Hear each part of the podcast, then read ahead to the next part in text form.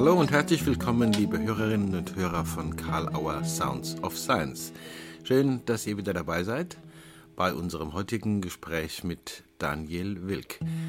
Daniel Wilk wurde schon einige Male als der Jorge Bucay hypnotherapeutischer Geschichten bezeichnet. Vielleicht hört er das selber gar nicht so gern. Ich würde diese Einschätzung fast teilen, denn äh, seine Geschichten werden so viel gelesen und äh, haben so viele begeisterte Anwenderinnen und Anwender, Hörerinnen und Hörer in vielen Büchern bei Karl Auber publiziert, auch auf CDs. Und wir haben ihn heute getroffen in dieser besonderen Zeit, um zu fragen, was bedeuten Geschichten? Wie kommt er auf die Idee, so viele Geschichten zu erfinden, zu schreiben? Was ist sein ursprüngliches Anliegen? Wie hat es sich entwickelt? Und uns auszutauschen über Geschichten in dieser Zeit. Freut euch am Gespräch mit Daniel Wilk. Lieber Daniel Wilk, ich begrüße dich nochmal. Wir haben gerade schon eine Aufnahme versucht, da habe ich einen Fehler gemacht. Jetzt begrüße ich dich leider nochmal oder erfreulicherweise nochmal. Äh, wir sind per Skype miteinander verbunden. Du bist zu Hause. Wo genau zu Hause? Wo, wo bist du gerade? Ich sitze am Tisch in meiner großen Küche, mhm. schaue aus dem Fenster, sehe den Kaiserstuhl leider etwas vernieselt, mhm. aber viel grün und arbeite an Aufnahmen zu meinen Geschichten, die ich auf der Webseite und auch über den Karl Auer Verlag anbieten möchte. Wunderbar. Also Aufnahmen heißt in dem Fall, du sprichst die ein, die Geschichten, du hast ja schon äh, viele eingesprochen und äh, auf CDs und natürlich viele per, äh, als Bücher publiziert. Ich hatte dich vorhin schon mal gefragt, wie ist denn das bei dir, wann hast du eigentlich angefangen, irgendwann muss ja die Initialzündung gekommen sein, äh, Geschichten zu denken zu erfinden, zu schreiben und tatsächlich auch noch äh, in therapeutischen Kontexten zu verwenden. Wann ist das passiert? Der, der, Beginn war bei Gunter Schmidt in einem Workshop zu Einstreutechniken, mhm. in dem er uns gebeten hat, einmal eine Geschichte zu schreiben, in der wir therapeutische Formulierungen quasi verstecken. Mhm. Und das, da habe ich gemerkt, dass mir das Spaß macht und später in der Volkshochschule wurde ich gebeten, einen fortgeschrittenen Kurs zum autogenen Training anzubieten. Habe zuerst Geschichten von Else Müller verwendet, die aber nicht so geschickt aufgebaut sind aus hypnotherapeutischer Sicht. Aber dann die verbessert, irgendwann ihr Buch vergessen und mir selber etwas ausgedacht und gemerkt, dass das sehr gut funktioniert und weil ich nicht immer dasselbe erzählen wollte, habe ich jeden Abend eine neue erzählt und so wuchs das Ganze an auf ungefähr 300 bis 400 Geschichten. Kommt mir immer noch mehr vor, aber es kommen wahrscheinlich jeden Tag welche dazu, ne? Ja, nicht jeden Tag, aber gestern hat mich zum Beispiel mein Enkel gefragt, ob ich ihm eine Geschichte schreibe für ihn, der ist jetzt vier Jahre alt. Ähm, und da geht es um die Dinos, die Dinosaurier. Mhm. Wird jetzt demnächst dann die neueste Geschichte werden. Du hast, in dein, du hast jetzt erzählt von autogenem Training, da ist jetzt gerade relativ aktuell deine Einführung des autogenen Trainings in bearbeiteter Fassung nochmal erschienen. Und parallel ein Buch, Ruhewohl über Augenblick, wo du ähm, ein bisschen noch hineinblicken lässt in die Struktur der Geschichten und was das für dich bedeutet, äh, wie, wie wichtig Geschichten sind und wie ihre Wirkung vielleicht zu verstehen ist. Vielleicht ist das zu kausal formuliert. Was ist das Besondere an Geschichten, abgesehen davon, dass es dann die Bildgeschichten sind? Das Besondere an den Geschichten ist ähm, ihr Aufbau auf wenigstens zwei Ebenen. Die eine Ebene ist die Hypnotherapie, die eben ermöglicht, sich aus dem Alltagsdenken zu lösen die andere Ebene ist der, mein Wunsch und mein Versuch, Menschen zu helfen, ihre Ressourcen zu entwickeln.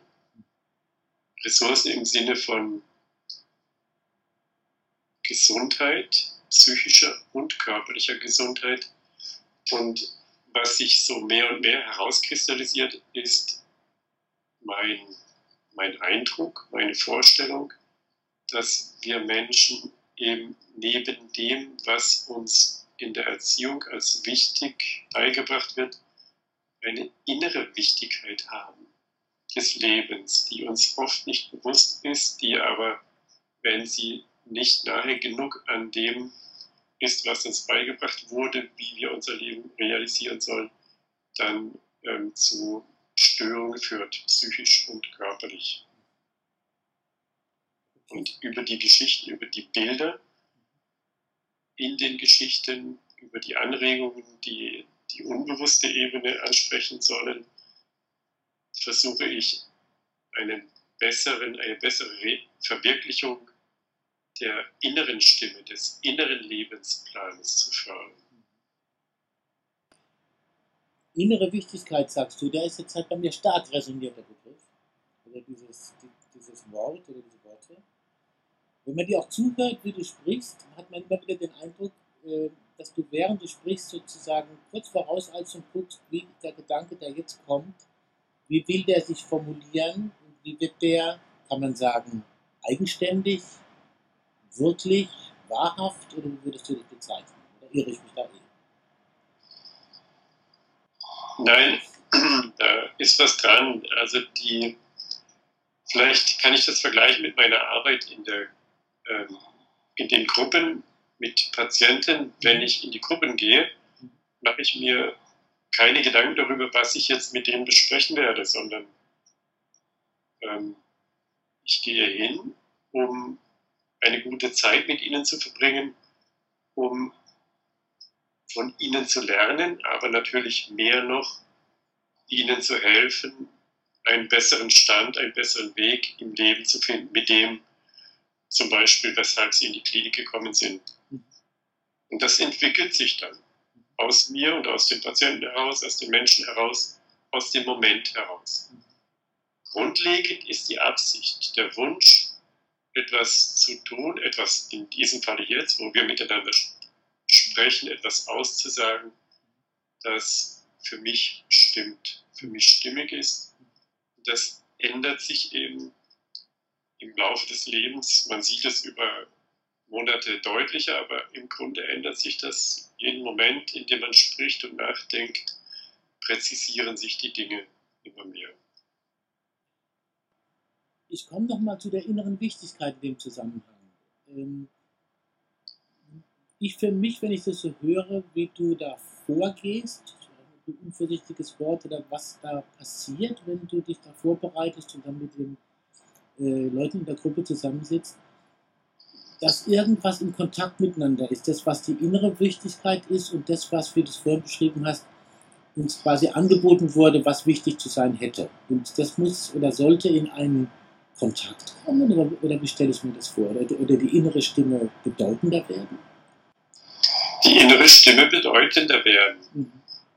Also ich in meiner Vorstellung oder das, was sich bei mir mit zunehmendem Alter, mit zunehmender Erfahrung immer deutlicher zeigt, ist, dass wir nicht auf der Welt sind, um, ähm, das ist mein, natürlich nur meine Meinung, mhm. nicht auf der Welt sind, um möglichst schön und gestylt und reich und ein Bild verwirklichend, ähm, das dem der, der Moderne entspricht dem, was andere Menschen haben wollen, das dem, was ähm, in den Medien präsentiert wird, sondern ich glaube, wir sind auf der Welt, um einem inneren Plan zu folgen, um uns zu entwickeln. Und diese Entwicklung, wenn die zu sehr gestört wird von dem, ich sage mal, äußeren Plan, wie wir beigebracht bekamen, wie wir zu sein haben, dann werden wir krank dann funktioniert etwas nicht, dann werden wir mutlos, deprimiert, verlieren Energie in Prozessen, die wir nicht sehen, die aber eben in dieser Unstimmigkeit zu finden sind. Und das zu ändern, wieder mehr zu spüren, zu lernen. Was tut mir gut? Was bringt mich in Kontakt mit dem, was wirklich wichtig ist in der Welt? Dabei möchte ich den Menschen und mir helfen.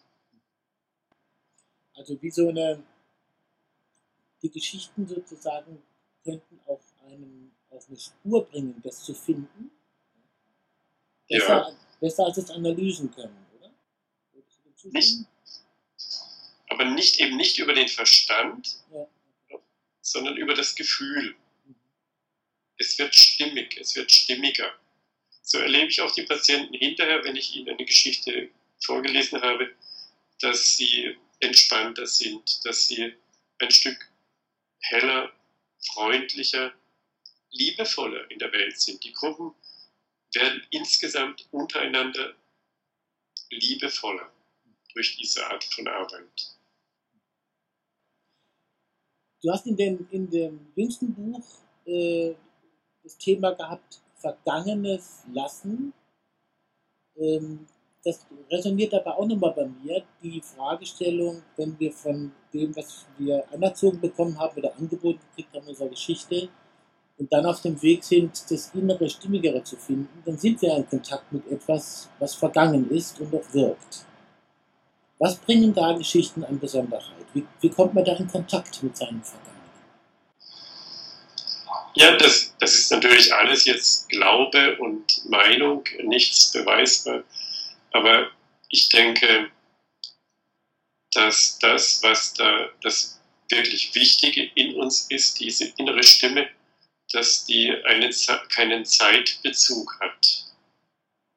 Die vergangenen Dinge, die ich meine, die stören eher diese innere Stimme, weil wir uns fokussieren auf Einzelheiten, die im Leben geschehen sind, die, an denen wir dann festhängen und Energie verbrauchen. Sie sind aber nicht mehr änderbar. Sie sind geschehen und können nur als Erfahrungswert betrachtet werden. Man kann daraus gewinnen, aber dann sollten sie auch losgelassen werden. Man sollte daraus lernen, es dann aber lassen und sich eher dem Konstruktiven, dem Positiven zuwenden, das wieder Energie bringt und Entwicklung fördert. Wenn wir jetzt mal äh, auf den wirklich momentanen Zeitbezug schauen, auch wenn du sagst, es gibt keinen. Da bin ich sehr gespannt, wie wir da, äh, was, was da dir einfällt dazu oder was ich da erfahre. Wir haben jetzt eine spezifische Zeit, so wird sie zumindest äh, benannt. Besondere Zeit, ihre Zeit, gefährliche Zeit. Äh, das Corona kann man ja kaum mehr hören. Aber ähm, hast du den Eindruck, äh, dass Geschichten zu hören und vielleicht, wie du es jetzt gerade tust, aufzunehmen, und zu schreiben äh, einen Unterschied macht in dieser Zeit gerade? Oder ist es gar nicht so besonders? Also der Vorteil dieser besonderen Zeit ist, dass man Zeit bekommen hat, dass man innehalten musste, zwangsläufig, hier und dort, weniger rausgehen konnte, weniger, weniger Reize angeboten bekam und die innere Stimme, das, was man fühlt, stärker werden konnte. Natürlich stark überlagert vom Gefühl der Angst, dass man hier und dort und überall ein Stück eingetrichtert bekommt. Aber neben der Angst gibt es eben auch anderes, Wünsche, Bedürfnisse. Es wird stiller, das finde ich sehr wichtig. So wie es am Himmel stiller wird mit den fehlenden Flugzeugen, was ich sehr angenehm finde, so wird alles andere auch ein Stück stiller, man hört sich besser. hört sich besser, wenn Menschen einander Geschichten erzählen würden? Wäre das auch eine Zeit, wo man sagen könnte, take the chance, erzählt euch Geschichten und hört vor allen Dingen vielleicht Geschichten anderer zu? Ja, das, dieses Belehrende, das in deinem Satz ja. ist, das gefällt mir nicht. Ja, das verstehe ich. In, für mich nicht. Mhm. Das ist keine Kritik, sondern ich versuche ähm, ich versuche anzuregen, dass man gerne hinhört. Aber ich versuche nicht den Menschen zu sagen, was sie tun sollen und was nicht. Hast du schon erlebt, dass, äh, also ich nehme das Belehrende mal weg, danke für den Hinweis. Hast du schon Erfahrungen gehabt mit äh, Leuten in den Gruppen oder mit Klientinnen und Klienten, über den Kontakt mit deinen Geschichten und den Geschichten, die ihr da hört, miteinander, auch wenn du so sprichst, hörst du ja, ähm, dass plötzlich die Idee kam, selber Geschichten zu machen, zu schreiben, zu erfinden, zu erzählen? Ja, immer wieder erzählen mir Menschen, nicht nur Patienten, sondern auch Menschen, die noch nicht offen als Patienten deklariert sind, mhm. ähm, immer wieder erzählen mir Menschen, dass sie gerne auch schreiben würden. Oder sie erzählen mir von Geschichten, die sie selbst auch erfunden haben, entwickelt haben. Ähm, ich habe einmal einen Workshop gemacht, kreatives, Kreativität findet Stift, hieß er. Mhm. Da haben wir zusammen Geschichten entwickelt und ich war erstaunt, was für tolle Ideen die Teilnehmer gebracht haben. Da fand ich verblassten viele meiner Geschichten im mhm. Vergleich. Aber sie machen es dann nicht weiter scheinbar. Mhm. Also das hat auch wieder gezeigt, welchen Reichtum jeder einzelne Mensch in sich trägt, der eben verdeckt wird ganz stark durch dieses alltägliche, ich sage es jetzt mal, mir fällt das gerade immer wieder ein, der alltägliche Müll, Reizmüll, mit dem wir zugeladen werden und der dann eben dieses feine innere Spüren oft erstickt. Da hast du jetzt schon eine Spur gelegt. Die Frage hat sich gerade in mir gebildet. Was unterscheidet Geschichten in einer bestimmten Qualität, wenn ich das jetzt nochmal so sagen darf, von Geschwätz? Hm. Geschwätz ist etwas, das auf mich eindringt, aber mich nicht erreicht, mich auch nicht erreichen soll sondern das ist etwas, das von anderen auf mich aufgeladen wird. Während Geschichten, die ich erzähle, mit denen möchte ich öffnen. Und zwar nicht ähm, von außen öffnen, sondern Interesse wecken, Impulse wecken, die dann, wodurch sich der Mensch öffnet und hinschaut, hinhört.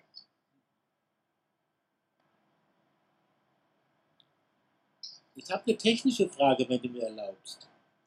Ja. Ähm, ich bin relativ sicher, dass dein Erfinden, Entwickeln und dann letztlich auch Schreiben von Geschichten ähm, eine Seite hat, die äh, von deinem Beobachten oder Draufschauen auf Formen der Sprache oder des Sprechens ähm, bisschen geprägt sein könnte oder davon, dass sich darin orientieren könnte. Und zwar nicht nur was die Tonalität betrifft, sondern auch wie die Sprache strukturiert ist. Liege ich da richtig? Du musst mir die Frage nochmal so stellen, dass ich sie verstehen kann. also, ich wollte das Wort Grammatik vermeiden, aber einfach gibt es, äh, worauf achtest du besonders äh, bei dem, was die Sprache als, als Formprinzipien oder als Angebote von Formen wie Zeiten, Personenzuschreibungen und so weiter zur Verfügung stellt? Oder gehst du da eher so, äh, wo schaust du da hin, wenn du, wenn du deine, deine Geschichten formulierst? Ich nenne es jetzt mal Grammatik, grammatische Strukturen. Gibt es da was, wo du hinschaust oder überlässt du das eher dem Geschehen? Ich überlasse ganz vieles dem Geschehen, wenn ich über die Induktion hinaus bin. Im mittleren Teil der Geschichte, ich verändere Grammatik gerne, um Perspektiven zu öffnen, um gewohnte Bahnen leichter verlassen zu können. Denn der, der Hörer oder ich auch als, als Denker in dem Moment wacht dann auf, wenn etwas nicht wie gewohnt weiterläuft. Und wenn es nicht zu krass ist, so dass es erschrecken würde, sondern nur so angedeutet, dass man sagt oder denkt, oh, da war etwas, dann öffnet man sich für das, was da sein könnte. Und das ist ja recht charakteristisch für manche Anwender der Hypnotherapie, dass sie genau das möchten, dass sie möchten, dass man ein Stückchen innehält und sucht. Was könnten denn da für andere Bedeutungen drin sein? Und in dieses Suchen hinein versuche ich dann liebevolle und konstruktive Möglichkeiten zu geben. Du hast Hypnotherapie angesprochen. Äh, ich komme nochmal auf eine Besonderheit vielleicht unserer Zeit oder auch der Zeit, die noch vor uns liegt. Du erklärst Dinge über Hypnotherapie ohne zu viel technischen Sprachgebrauch äh, dabei zu verwenden. Und Geschichten scheinen äh, in der Hypnotherapie eine besondere Möglichkeit zu sein, etwas anzustoßen oder zu ermöglichen, was es da ankommt. Suchprozesse hast du gesagt. Zum Beispiel. Also das ist jetzt wieder so ein Fachbegriff, also suchen. Ja?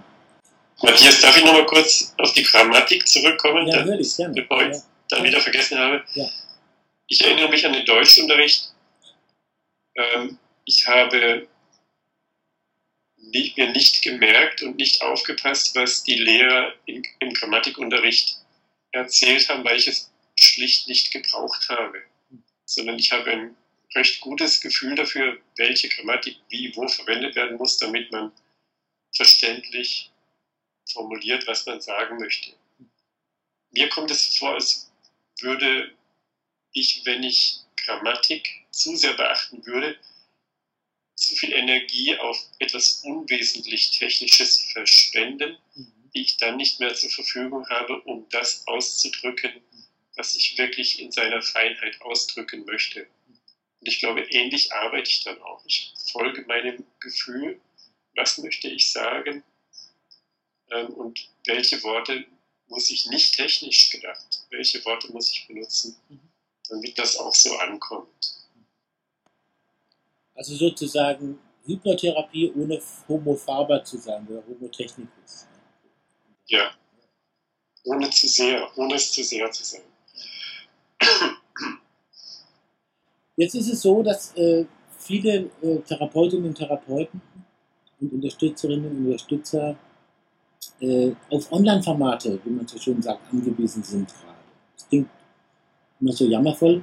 Ähm, welchen Unterschied macht es für dich, wo wir jetzt ja auch gerade digital, wie man so sagt, uns unterhalten, ob äh, Geschichten und Texte dann in die Welt kommen oder in das Zwischenmenschliche, wenn die Menschen beieinander sitzen und sich auch sehen, riechen, wie auch immer, oder auf andere Weise spüren, oder wenn das über ein Format geht, wie das jetzige zum Beispiel.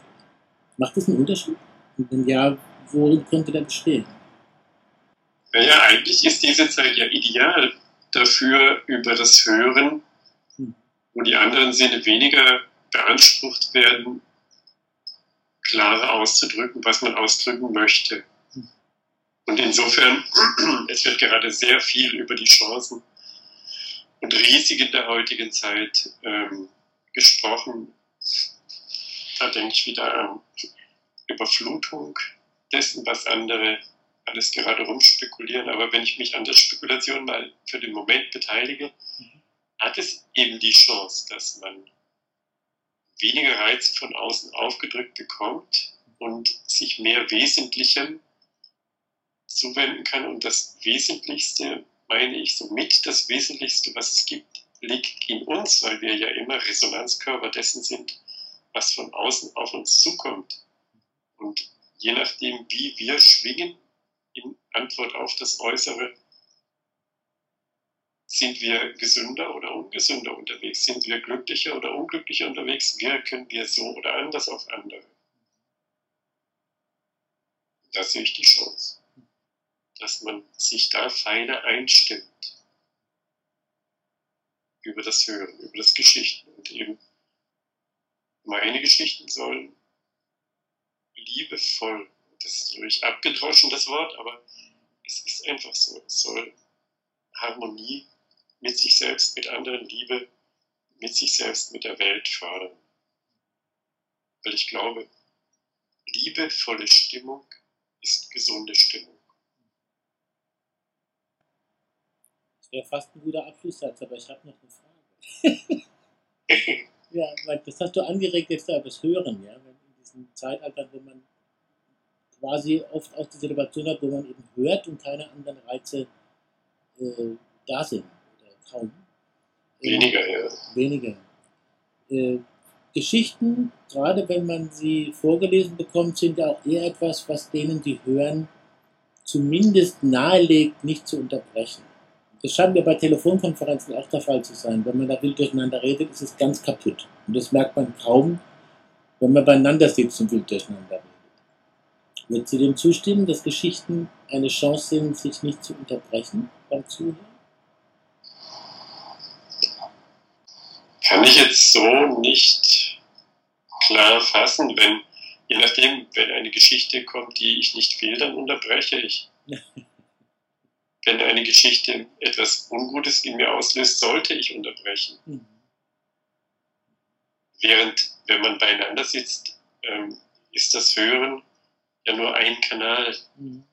Man ist visuell viel stärker verbunden als über das Hören und dann vermischen sich diese Kanäle sehr oft. Man antwortet vielleicht auf etwas, das man sieht nicht auf das, was derjenige, den man angeschaut hat, sagt. Gibt es irgendeine Frage, von der du sagen würdest, oh, wenn ich mich mit dem Karl Auersang zu Science Matthias unterhalte, dann stellt er die vielleicht, da freue ich mich drauf oder auch nicht. Und die Frage kam nicht und du würdest sie gerne noch gestellt haben. Oder dir selber stellen. Im Moment fällt mir da nichts ein. Ich finde es interessant, die Fragen von dir, weil die Geschichten sind ja durch das Tun entstanden. Es war ja nicht der Wunsch da, jetzt irgendwie besondere Geschichten zu machen, sondern ich wollte den Menschen, die, mit denen ich da zusammen war, in der Volkshochschule helfen, sich zu entspannen und ihre Möglichkeiten zu entwickeln und habe dann eben hypnotherapeutische Technik angewandt und einen Mittelteil der aus meiner eigenen entstandenen Trance jeweils Einfluss verwendet, und ich habe gemerkt, es tut denen gut. Und da habe ich immer weitergemacht und immer weitergemacht. Und es tut auch mir gut. Ich mhm. gehe, wenn mir nicht gut geht, aus einer Gruppe immer besser heraus, als ich hineingegangen bin. Mhm. Und die Analyse, die kann man von verschiedenen Seiten starten. Mhm. Analyse reduziert immer. Und Analyse kann so eben auch kaputt machen. Deswegen bin ich kein großer Freund von großartigen Analysen. Insofern helfen mir Fragen, die mir gestellt werden. Ich, versuche ja auch behutsam zu sein und kriege ja dann auch Rückmeldungen, wenn was zu technisch ist. Daniel, ich danke dir sehr, dass du dir die Zeit genommen hast, äh, auf diese Fragen zu antworten. Ich hoffe, es waren ein paar dabei, die auch andere Menschen interessieren. Ich bin sogar ganz sicher. Mir bleibt das Gefühl, äh, dass es toll ist, dir zuzuhören und dass ich mich trotzdem freue, wenn wir mal wieder ein Glas Wasser oder Wein miteinander anstoßen können und äh, man sich auch im Raum erlebt. Wann auch immer es sein wird. Das wird sein. Ja, das, davon gehe ich aus. Ich hoffe es auch sehr. Gut. Ich danke auch im Namen aller von Sounds of Science, die uns zugehört haben. Soweit Daniel Wilk. Ich freue mich immer, wenn ich ihm zuhören kann, allein wegen der Tonalität seiner Stimme aber auch wegen vieler Ideen und Gedankenbewegungen und kleiner Turns, die mir wieder zu eigen sind und die mir Spaß machen und zu neuen Ideen anregen. Sind wir gespannt, was die Aufnahmen seiner Geschichten bringen werden, wenn wir sie anbieten dürfen. Wir werden euch natürlich alle informieren darüber auf den verschiedenen Kanälen. Und vergesst ihr nicht, auf den Kanälen, wo ihr Sounds of Science hört, positive Zeichen und Likes zu hinterlassen für Kalauer Sounds of Science und für Kalauer Verlag. Wir werden uns wiedersehen nächste Woche bei diesem Kanal und wir werden auf jeden Fall am Wochenende wieder die Autobahnuniversität bespielen. Auch schaut da drauf, denkt daran, jeder Stau bringt sie weiter. Es muss ja nicht ein Verkehrsstau sein bei der Zeit, etwas weniger Verkehr auf den Autobahnen. Es gibt auch andere Staus. Jeder Stau bringt sie weiter. Hören Sie Autobahnuniversität, hören Sie Sounds of Science. Schauen Sie bei Karl Auber vorbei im Magazin, beispielsweise beim Streit Das Anhalten der Welt von Fritz Simon, Heiko Kleve und Steffen Roth. Wir haben viel zu bieten, seid dabei, wir freuen uns drüber. Eine gute Zeit.